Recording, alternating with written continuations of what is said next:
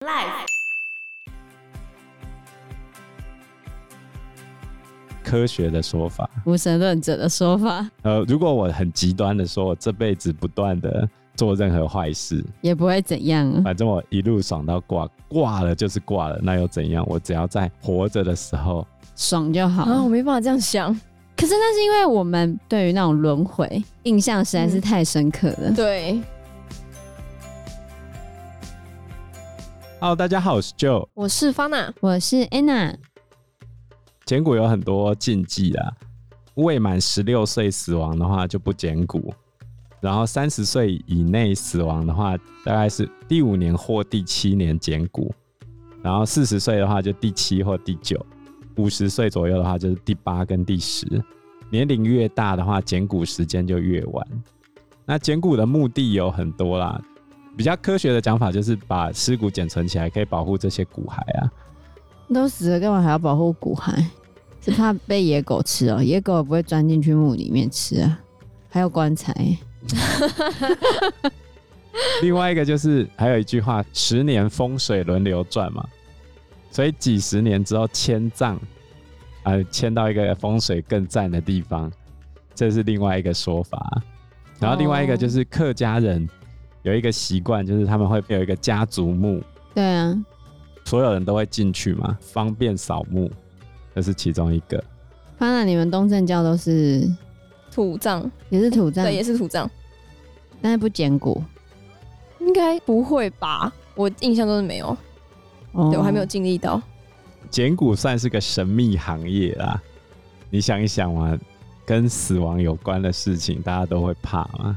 当然，它禁忌也就多，比如说剪骨的时候不能让它晒到太阳，所以剪骨的时候要撑个伞或棚子把关头给遮住。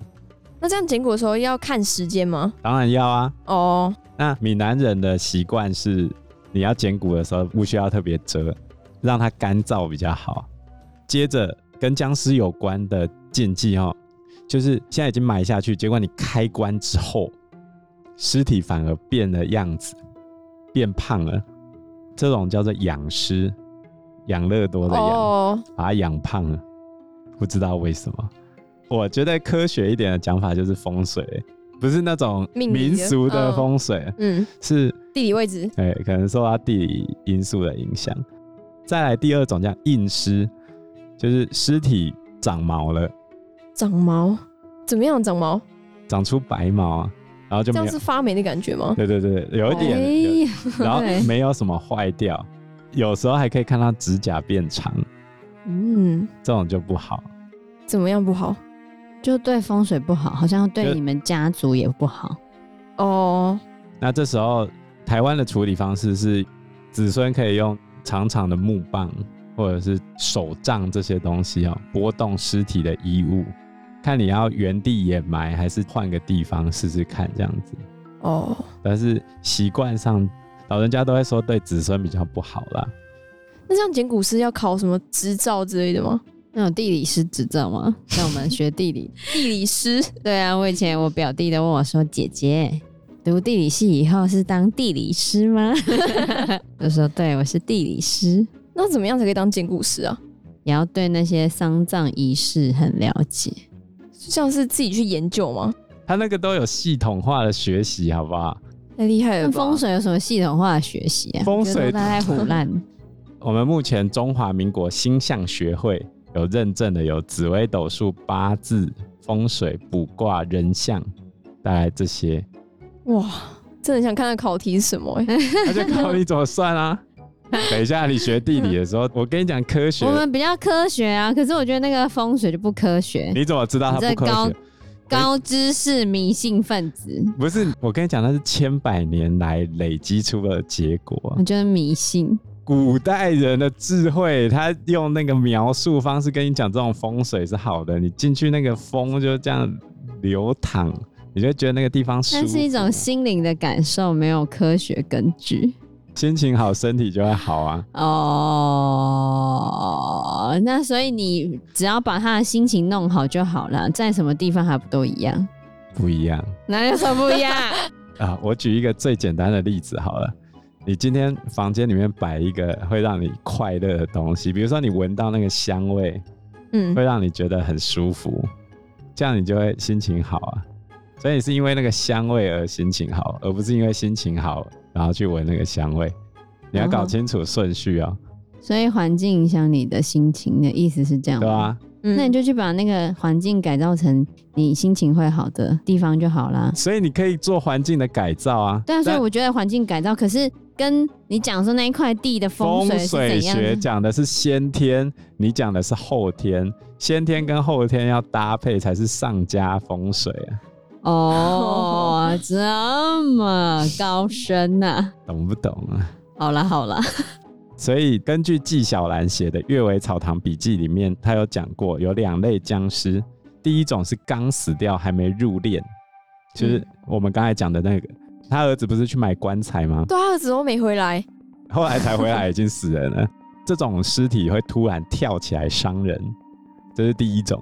然后第二类的就是埋下去之后一直不腐烂，就像我们刚才讲的台湾习俗叫捡骨嘛。完全不腐烂的情况之下，它就会变成鬼怪。有时候夜里出游，见到人就会把它抓起来。所以纪晓岚他是认为哦，这应该不是死掉的亡魂在做这种事情，因为死者他怎么会对自己的父母子女下手？不太可能嘛。所以应该是其他的邪物附着在这个往生者的尸体上，让它变成了妖怪。你说外面邪灵入侵的概念就对了。对吧？纪晓岚认为第二种可能性就是人有三魂七魄嘛，然后他认为魂是阳，魄是阴，魂在你死之后就飘散，飘到天上去了，然后魄是阴，所以死后必须要下地嘛，然后魂是好的，魄是坏的，魂是聪明的，魄是愚昧的，所以当魂散掉之后，魄还没离开身体的时候。就会控制尸体去害人，这是纪晓岚的讲法啦。反正也没有什么东西可以印证他的东西，你只能死一次看看了。你死了，你也没办法告诉别人说：“哦，纪晓岚讲的是对的哦。”因为也没有人可以接收到啊。托梦，你也不知道那些讲的是真的还是假的，不是吗？就像你关洛音，你也不知道关到是真的还是假的。好，那就像每次玩那个笔仙、碟仙各种仙的时候。就不知道那到底是怎样，因为你自己的时候又叫不出来，哎，你要跟别人的时候才叫得出来，那到底是真的还是假的？我都会思考这件事情，后来我都觉得还是不要玩好了。那我接下来要用科学的方式来解释僵尸这个意象的形成。那我现在解释僵尸这件事情的理论，来自于荣格心理学，推荐大家这本书叫做《传说里的心理学》。我们这边引申的是他写厉鬼与妖怪的第三集，用荣格心理学来解读东方的传说。没有先讲一下荣格心理学是啥？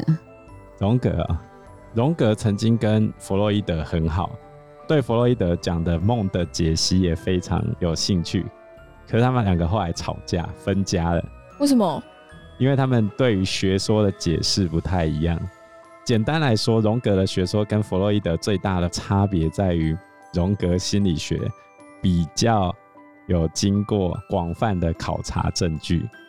弗洛伊德认为梦这个东西是一种被压抑的愿望，你的愿望被压抑了，然后他用隐晦的方式表达出来。荣格他不是这样认为，他认为梦是一种补偿作用，并不是一种伪装，也不是一种欺骗。所以他要做的事情是，比如说你现在梦是连续做的梦，荣格会着重在分析这一堆梦连接起来的大梦，他才会对你的个人有重要影响。而且他还提出集体潜意识这个心理学的概念，要讲的话非常复杂。那荣格后来也衍生出了非常多神秘学的概念，比如说塔罗牌，也是他从他衍生出来的。对，从他的。学说去衍生出来的，比如说韦特塔罗牌跟魔法师结社叫做黄金黎明，都跟荣格心理学有关。好神秘哦！你之前玩过韦特塔罗牌？黄金黎明是什么？魔法师协会啊！要有去参加过他的聚会？如何？我觉得怪怪的，这样怪怪的。就魔法师协会啊，因为我可能我是麻瓜，我都不知道他们在干嘛。他们实际在做什么？就是施魔法啊。怎样施魔法？就是，是我已经忘记了，我就感受不出来什么，因为我是麻瓜。然后他们会在解释这个东西，那我都听不懂。他们就是要教授你卡巴拉的知识啊，然后你要学习四元素、占星术、塔罗牌跟探地术啊。探地术是什么？如果用东方的讲的话。四元素，我们东方就是五元素嘛，嗯，金木水火土嘛。哦，占星术，我们东方有占星学，然后也有紫微斗数，然后塔罗牌就是我们的占卜，然后探地术就是风水学，内容完全不一样。我只是说、嗯、类似吗？就就是有共通的那种概念的话，你可以这样去解释啊。哦，四大学派。那你那时候去参加聚会，你听得懂吗？我听得懂一些啊。完全不知道他们在干嘛。很久以前去的吗？对吧？对，我又不是魔法师，我只是有点兴趣而已。虽然是有点兴趣，就可以去听哦、喔。没有要有人带啊。对，那是因为我们认识他哦，然后他邀他去的，我只在旁边当跟班，然后都不知道他们在干嘛。啊，好好奇哦、喔！我就跟你讲，我会一点。我真的很喜欢这种神秘的东西。好奇，像我是麻瓜，我就不懂。没事，好，我要用荣格心理学来讲僵尸哦。有没有听过一句成语叫“行尸走肉”？嗯，那从荣格心理学来讲的话，它其实是一个退行，往前走叫进行嘛，往前进。嗯、那僵尸本身是一个退行的概念，它其实就是讲一个人格在得到进展之前，它会有一个内缩的状态，在这个内缩状态中，你的生活功能。都变得退化，价值观变得混乱，但是荣格觉得这是 OK 的，因为最终会有治疗跟人生提升的作用，先退再进嘛。但是僵尸的状况是长期有害而无法克服的退行，行尸走肉的意思就是你退行退到失去原有的认同跟信仰，然后最后失魂落魄、灰心丧志。所谓的僵尸在心理学里面的意象。就是一个有害的退行，就是你再也挣脱不出去，完全没有挣脱的力量，完全处于混乱。所以你看，当我们对僵尸这个概念在形塑的时候，我们加入了一个终极无法克服的问题，在这一个僵尸的意象上，叫做死亡。因为我们都畏惧死亡嘛。当你死了之后，你认为你人格还有机会重生吗？没办法，因为已经死了。所以，一个有害的退行，就是比如说你现在面临了一个生活中的很大的困难，那你反而会抓着让我看起来更加膨胀的东西，比如说学历、收入、房地产、子女、个人的成就。我越抓着这些东西，象征我阴暗面的身体就会越加的疲惫，然后最后身体就变成我们的工具，不断的满足我内心的各种欲望。代表阳性面的心，就跟代表阴性面的身体整个脱节掉，你的身心分裂掉，就形成了一个僵尸的状态。原来，very 深奥、啊，你听得懂吗？嗯，勉强可以。很难吗？蛮有趣的啊。你必须让身心是契合的状态。嗯，你面对一个生活的压力跟困难的时候，你的心灵应该要停下来。再去思考你现在面对这个困难，让你学习到什么，然后踏上另外一阶之后，退行的过程就结束了，你反而可以得到新的成长。这是荣格讲的好的退行。那坏的退行是，你为了抓住你不必要的一些外在的名誉，然后不断的操你的身体，最后你心灵没有得到任何东西，没有进展，可是你身体不断的在工作。学历、高收入、房子、车子，真的是你想要的吗？就好像那个钓鱼的故事一样啊，还记得这个故事吧？